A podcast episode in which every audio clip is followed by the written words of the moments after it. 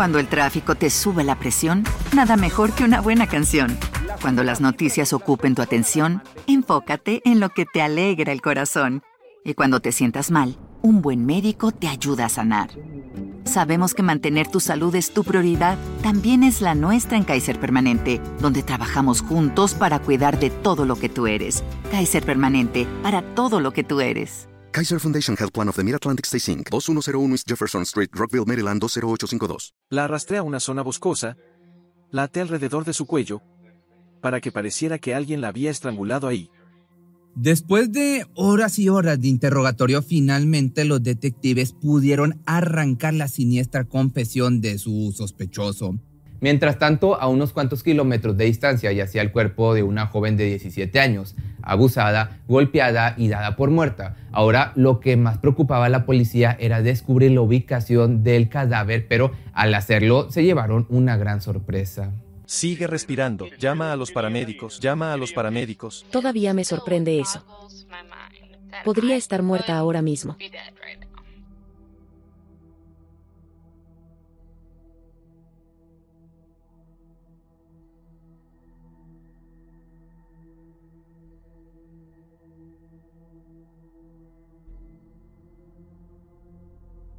Ashley Reeves jamás pensó que algún día estaría debatiéndose entre la vida y la muerte a causa del ataque de quien ella consideraba un buen amigo.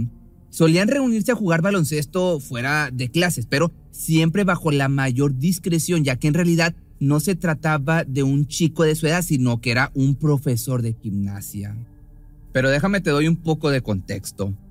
En la casa la admiraban por su talento en los deportes Vivía en Mildad, Illinois, con sus padres y su hermana menor, quien la veía como ejemplo a seguir, fuerte, segura y decidida.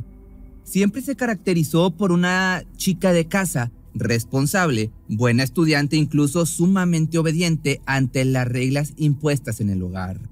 Era inteligente y en realidad nunca bebía mucho ni se drogaba ni nada por el estilo. Era básicamente muy responsable. Como toda joven de su edad había comenzado a aventurarse en el ámbito amoroso, tenía una sana relación con un chico de su escuela que ciertamente la trataba con, respeto y cariño. No obstante, la semana en que se dieron los hechos coincidió en una de las ocasiones en las que discutían por algún tipo de desacuerdo, digámoslo normal de una relación de pareja. Los primeros indicios de que algo no andaba bien comenzaron a llegar al caer la noche del 27 de abril del año 2006. Ese día aparentemente todo había transcurrido con normalidad, a excepción de un pequeño detalle. En punto de las 3 de la tarde, Ashley había salido de casa asegurando que se dirigía hacia una entrevista de trabajo en un pueblo aledaño, por lo que se despidió de su madre y tomó el auto de su novio para trasladarse. Pero Contrario a lo que se esperaba, la joven demoró mucho más en regresar a casa. Resultaba muy extraño ya que había prometido cuidar a su hermana menor algunas horas, mas el tiempo transcurrió sin noticias de su paradero.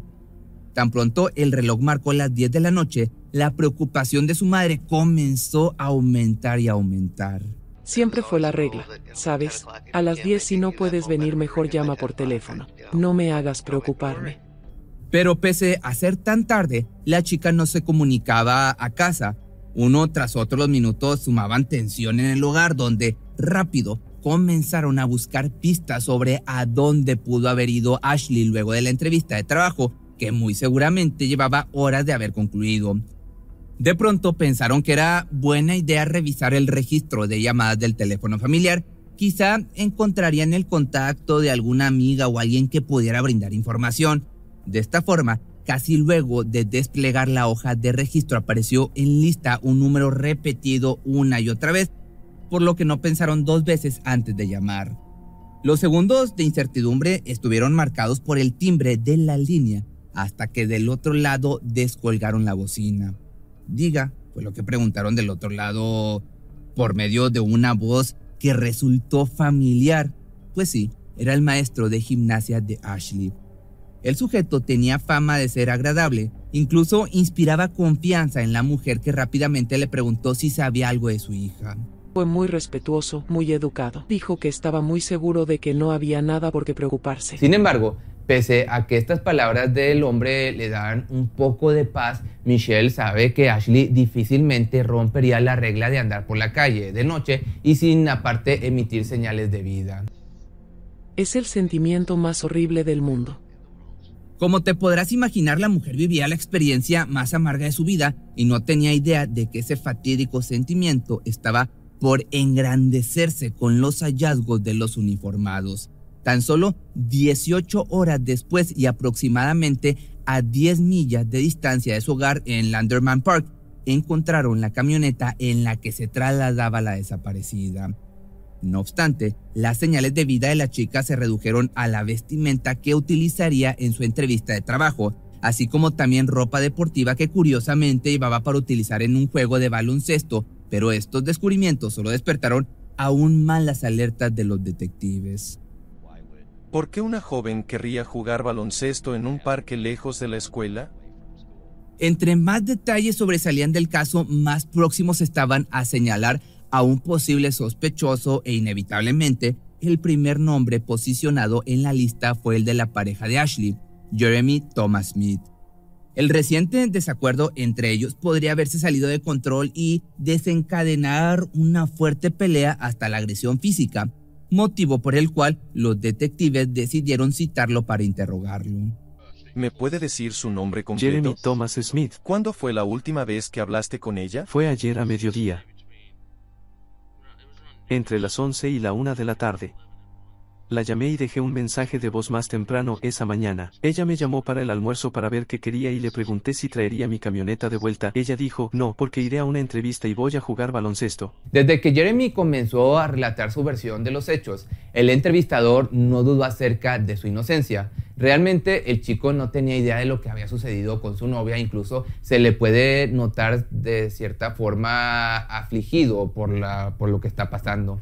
Lo que sí despertaba la curiosidad del detective Hundell era la pequeña omisión de Ashley para con su madre y hermana.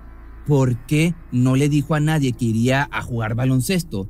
Sin duda, la clave estaba en esta misteriosa persona cuyo nombre no tardaría en revelarse durante el interrogatorio de Jeremy. Sam, el profesor. Es amigo tuyo. ¿Cómo es su relación? Solo es un amigo. ¿Juegan baloncesto juntos? Algunas veces que yo sepa. ¿Hablan mucho entre ellos? Sí, hablan mucho. Él llama cuando, ya sabes, cuando estoy cerca, lo cual no me importa. Fue así como el profesor de gimnasia de 26 años pasó a ser una persona de interés, ya que quizá fue él quien la vio por última vez. No creo que sea capaz de dañarla. No parece que sea su naturaleza, hasta ese momento solo buscaban hablar con él para sumar datos a la investigación, pero no existía motivo para señalarlo como sospechoso, mucho menos como culpable por la desaparición, en especial por la supuesta amistad que solo se veía enriquecida por algunos juegos inofensivos de baloncesto. Entonces, al poco tiempo, el sujeto ya estaba respondiendo todo tipo de preguntas dentro de la sala de interrogación, y ahí fue cuando Después de algunas horas, el caso dio un giro totalmente inesperado. Solo di tu nombre. Sam Shelton. Este joven profesor cargaba con la típica personalidad que los jóvenes adoraban, sobre todo las chicas. Sabía que se le percibía atractivo y se rodeaba de estudiantes que lo incluían en su círculo. Tal era su gracia que se había extendido a la universidad vecina donde también era muy popular. Poco a poco se fue acercando a Ashley hasta que entablaron una amistad aparentemente sana y sin intenciones de que escalara algo más, al menos por parte de la chica, claro. Realmente no sé dónde está. No tengo idea.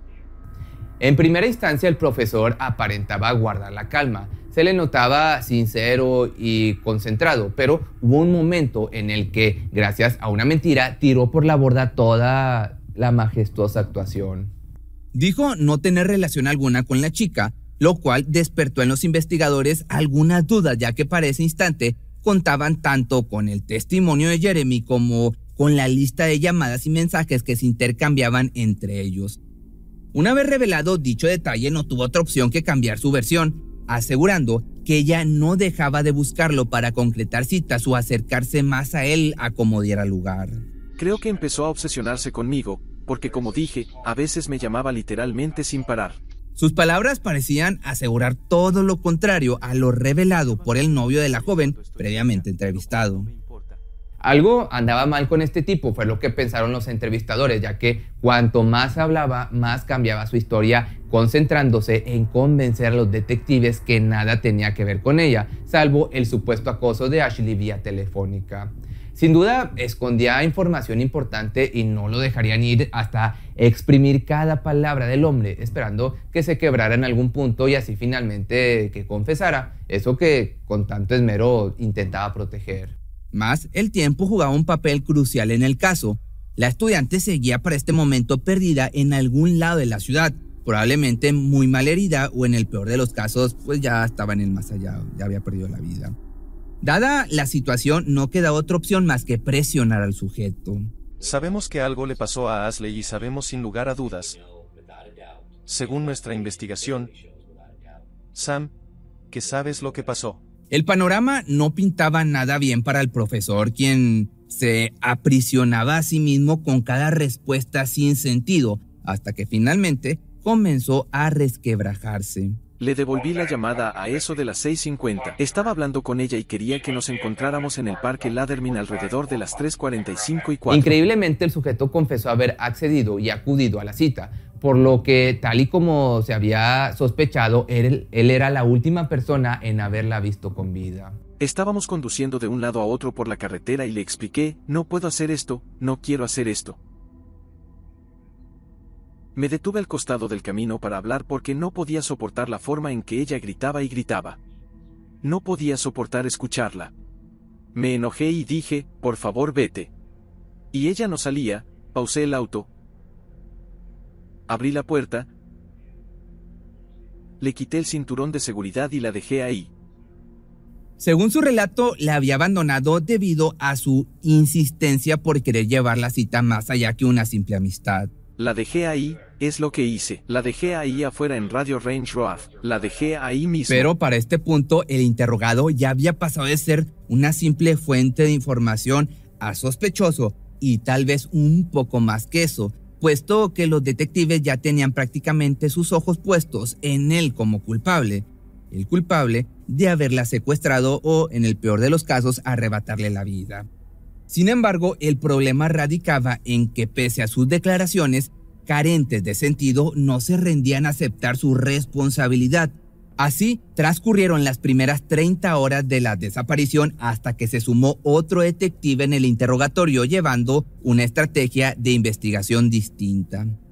Si me voy de aquí para hablar con tu abuela ahorita, le cuento toda esta historia que nos estás diciendo.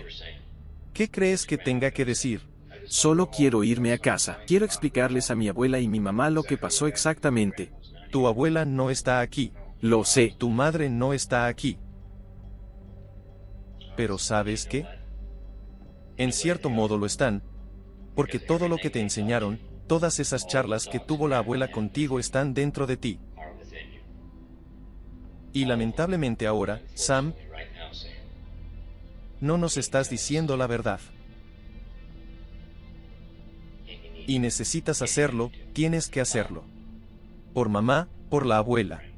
De alguna manera las palabras del investigador tocaron las fibras sensibles del sujeto, quien después de pedir un momento a solas, estuvo listo para confesar. Puedo mostrarte lo que pasó. Por favor, sigue allá afuera, Sam.